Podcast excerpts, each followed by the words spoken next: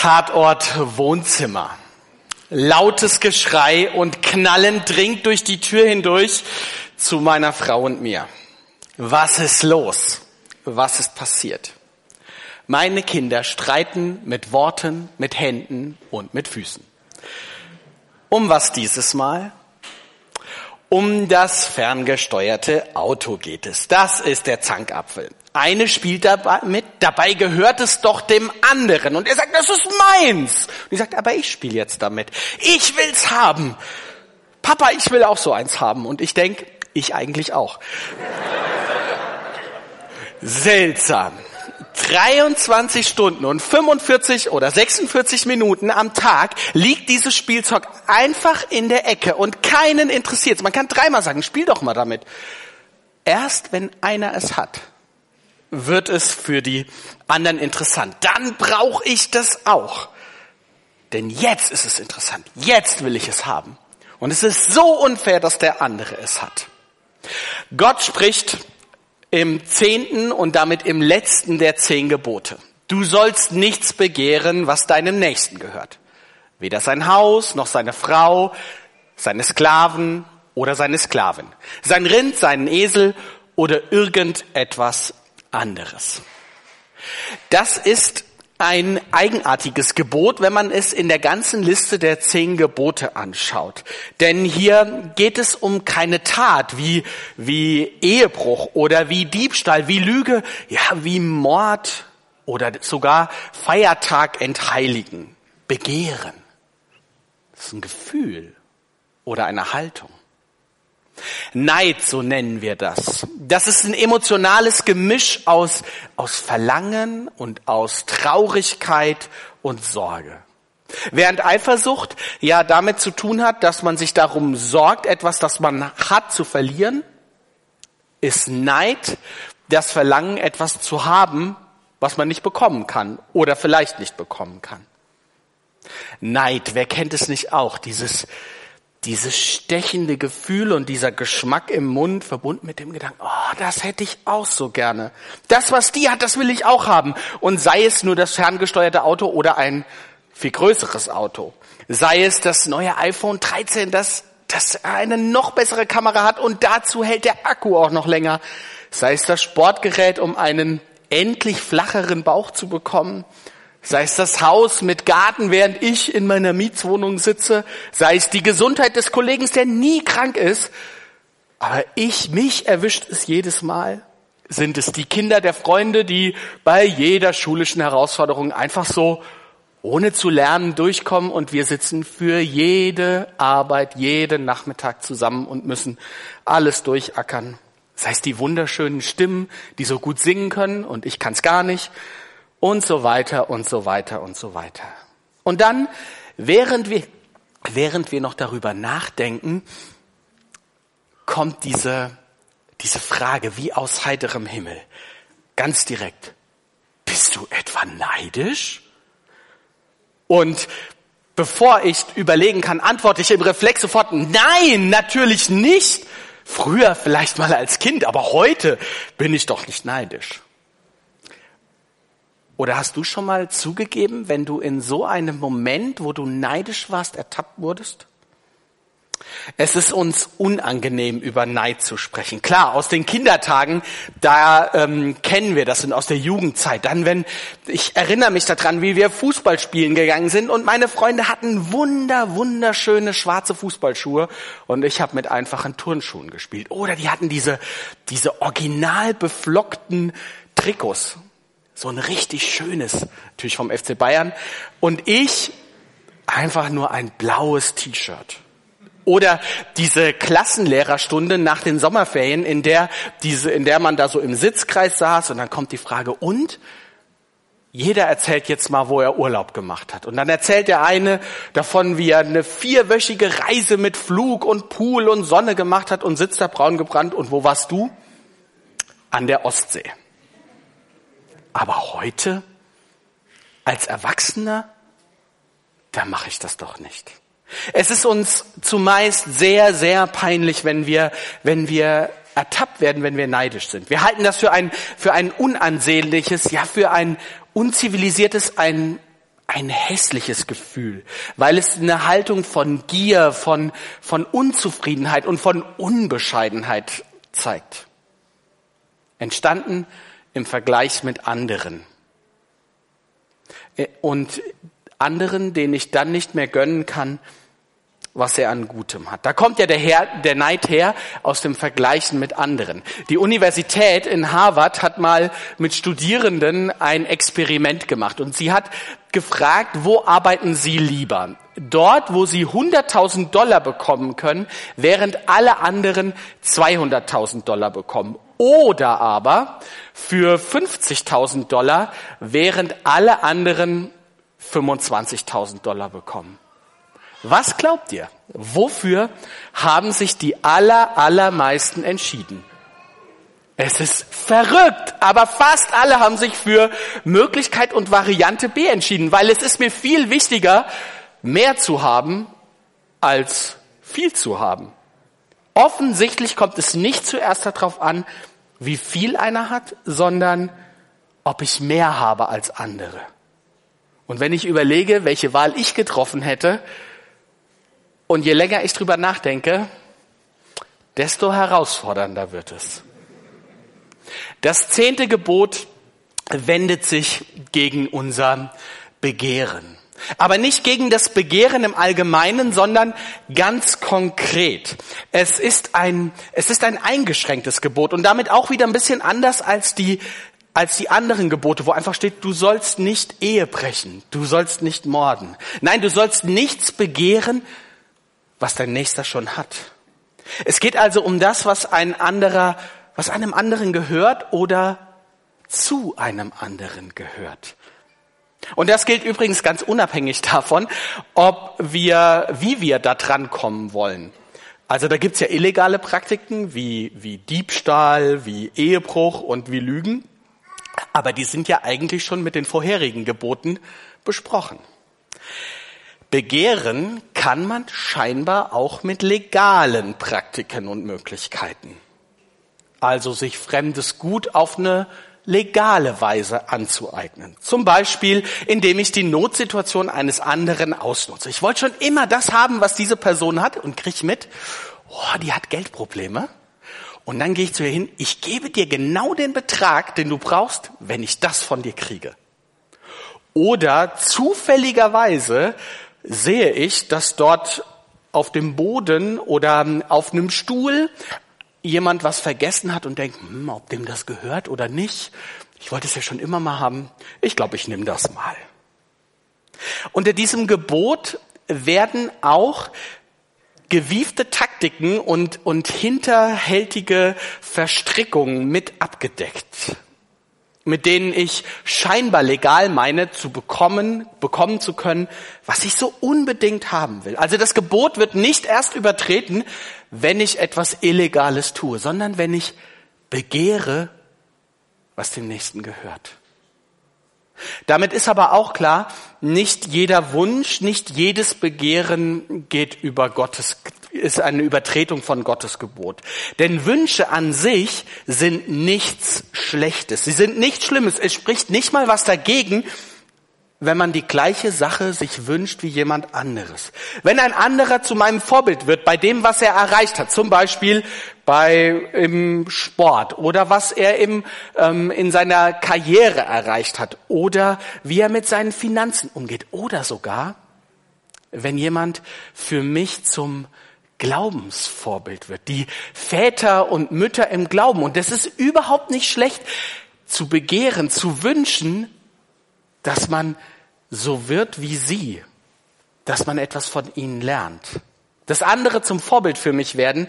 Und wir wünschen zu sein wie sie, ist nicht automatisch ein Bruch mit diesem zehnten Gebot. Nein, das kann eine ganz starke und gute Motivation sein, um um weiterzukommen, um das Leben in die Hand zu nehmen und zu gestalten. Doch was dem anderen gehört, davon sollen wir die Finger lassen. Aber warum? Weil Neid der Beziehungskiller schlechthin ist. Im Vergleichen mit anderen, und da kommt's ja her, entsteht nämlich ganz oft Missgunst, Ich sehe, was der andere hat und ich will es unbedingt haben und immer mehr. Und in meinem Blick auf, auf ihn verändert sich. Ich kann gar nicht mehr in die Augen schauen, sondern, sondern schau vor mich hin und an der Person vorbei. Es gibt eine sehr berühmte Geschichte im Alten Testament, die erste richtige Neidgeschichte, die im Endeffekt in einem Brudermord endet. Du wirst sie vielleicht kennen. Kain und Abel. Abel und Kain machen, bringen ein Opfer Gott dar und das von Abel, Gott sieht es an in diesem Moment und das von Kain nicht. Und Kain reagiert dann so. Da packte Kain der Zorn und er blickte finster zu Boden. Der Herr fragte Kain, warum bist du so zornig und warum blickst du zu Boden? Ist es nicht so, wenn du Gutes planst, kannst du den Blick frei erheben? Hast du doch jede, nichts Gutes im Sinn, dann lauert die Sünde an der Tür. Sie lockt dich. Aber du darfst dir nicht nachgeben. Ich kann mir diese Situation gut vorstellen und ich kenne sie aus meinem eigenen Leben. Da bin ich zornig, da, da bin ich wütend und kann den anderen nicht mehr angucken und spüre, hier steht etwas zwischen uns. Neid ist ein Beziehungskiller. Neid geht tief. Er geht viel tiefer als die Sache, die ich eigentlich haben will, nämlich er ist persönlich. Er trifft uns als Person.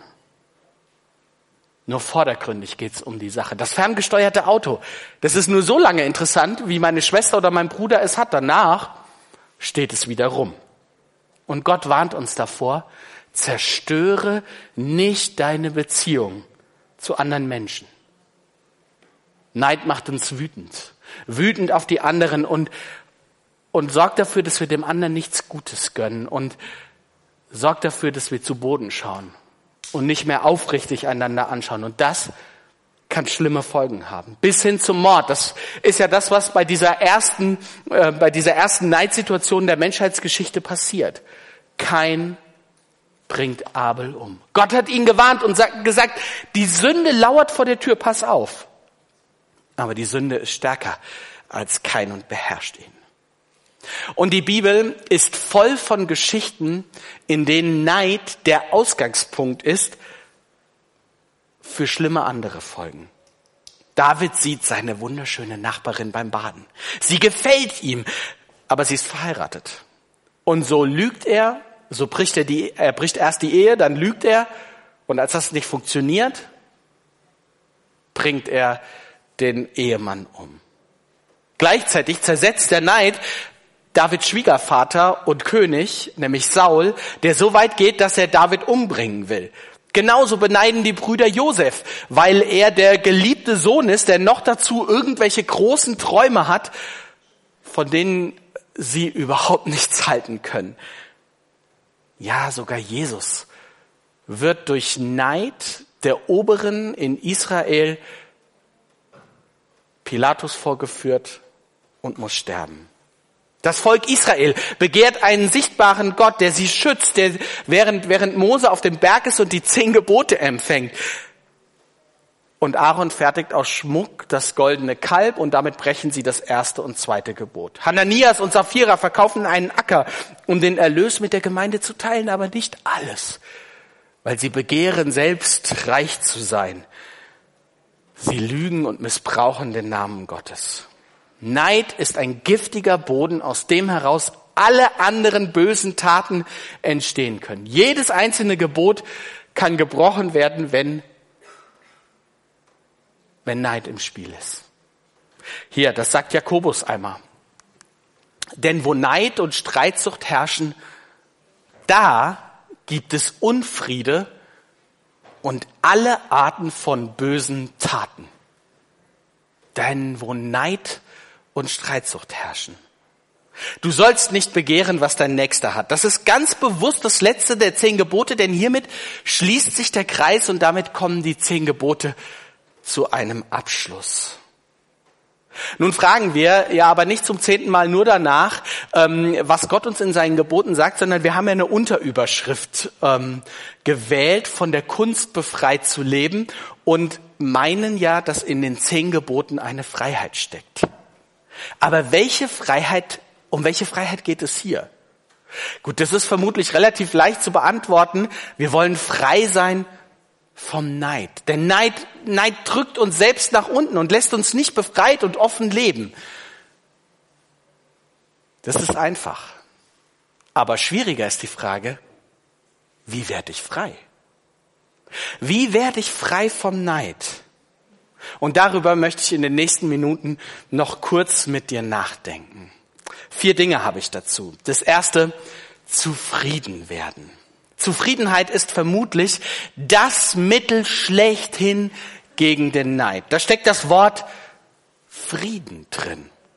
Ich bin im Frieden, im Frieden mit Gott, weil ich ihm vertraue, dass er mir gibt, was ich brauche und was er mir zugedacht hat. Daher kommt es ja, sagt zumindest Paulus. Wer gibt dir denn das Recht, so überheblich zu sein? Was hast du denn, Mensch, das Gott dir nicht geschenkt hat?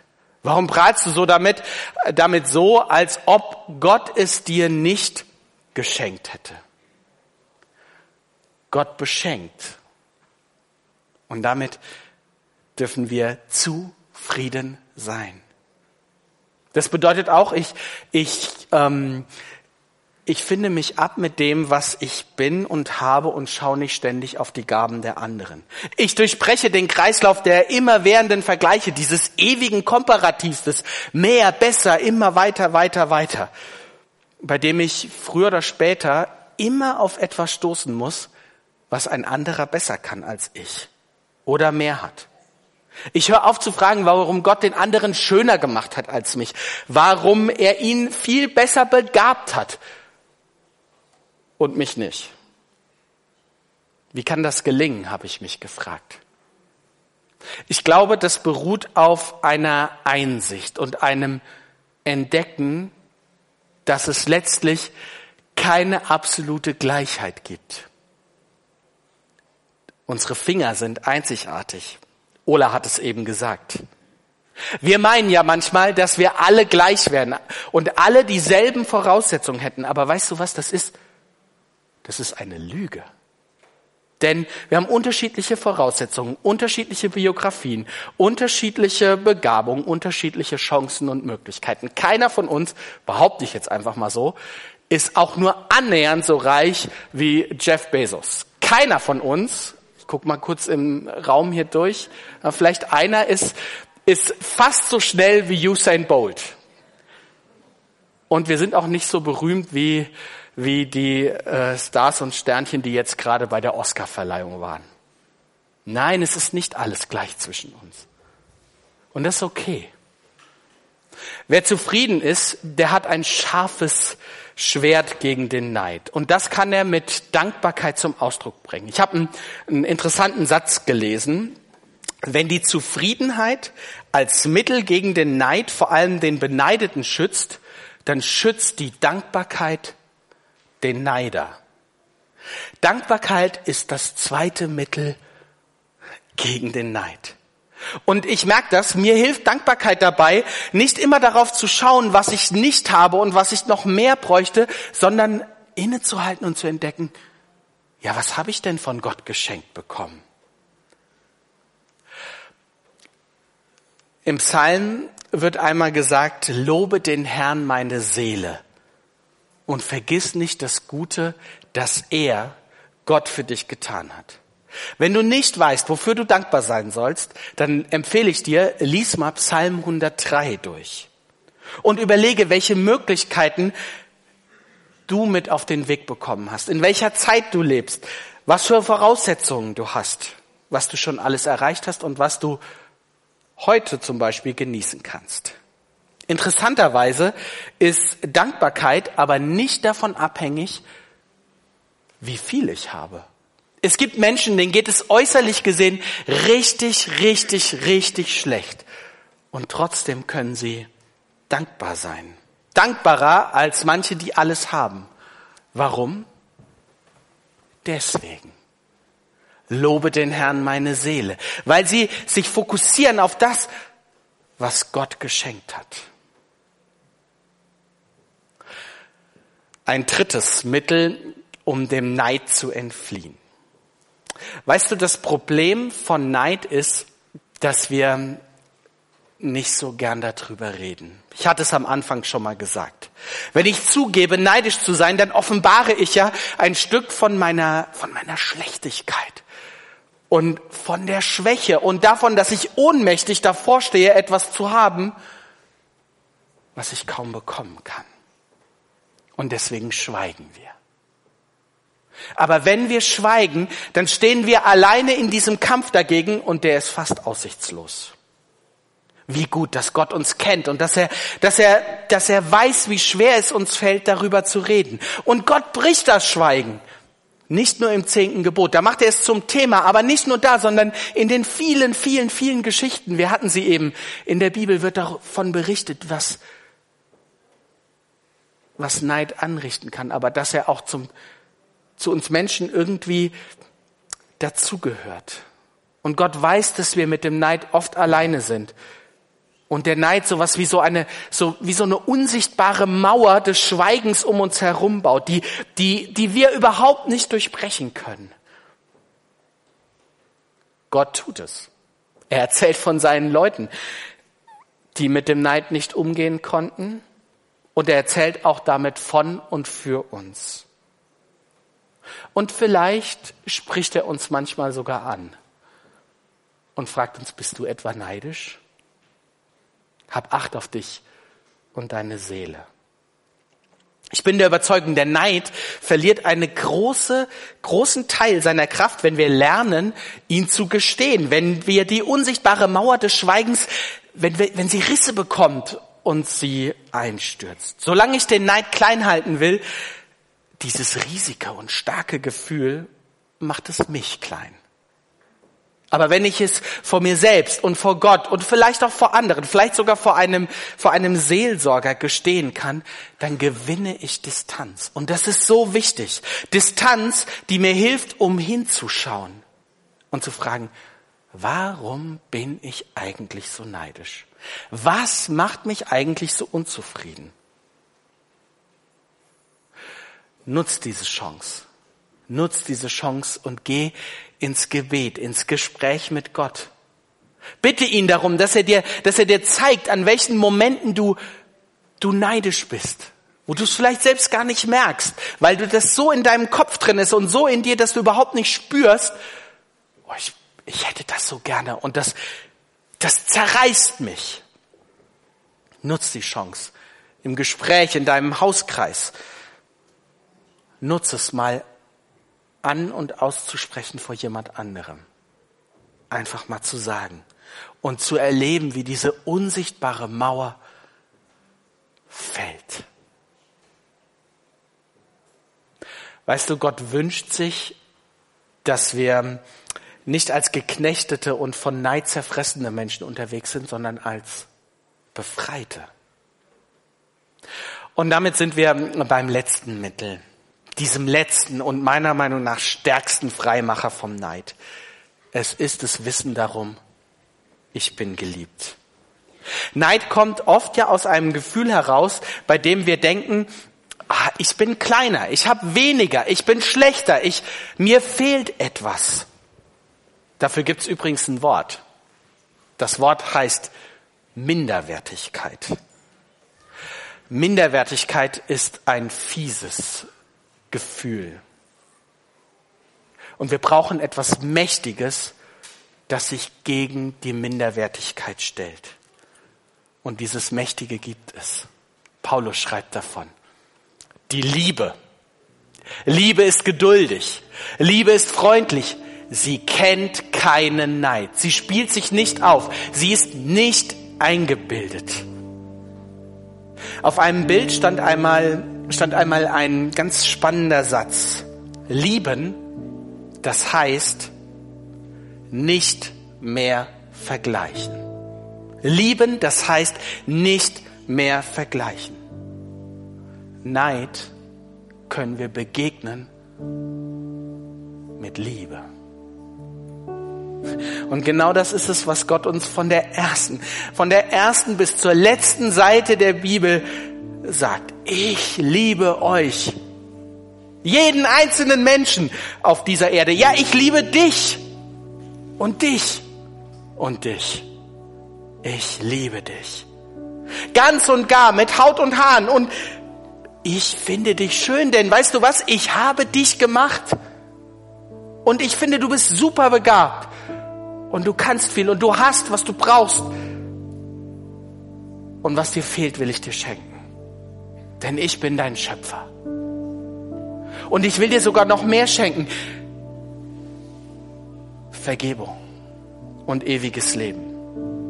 Weißt du, wenn, wenn Neid der Boden ist für die Übertretung von allem anderen, so eine Wurzel, dann, dann, dann müssen wir, glaube ich, auch dahin gehen, wo die Liebe ihren Ursprung gefunden hat.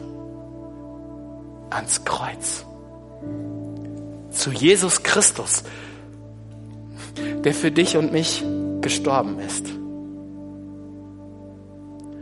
Weil du Gottes Original bist. Du bist sein Original. Von ihm geliebt und einzigartig gemacht mit eigenen Gaben und Fähigkeiten. Übt es mal zu sagen. Denn das ist das, das ist das Herrliche, das Wunderbare, das wunder, wunderschöne Selbstbewusstsein, das jedes Kind Gottes haben darf. Ich bin geliebt und einzigartig gemacht. Ich bin was wert. Wir kommen zum Ende unserer Reise durch die zehn Gebote. Gott schenkt sie uns. Weißt du warum? Weil wir ihm etwas wert sind. Weil er sich wünscht, dass wir ein gelingendes, ein befreites, ein, ein aufblühendes und nicht aufblusterndes Leben führen. Ein Leben in Freiheit. Ein Leben, das diesem, diesem Wort alle Ehre macht. Das ist ja ein großes Wort. Ein Leben voll Freude das Gott dir und mir geschenkt hat. Amen.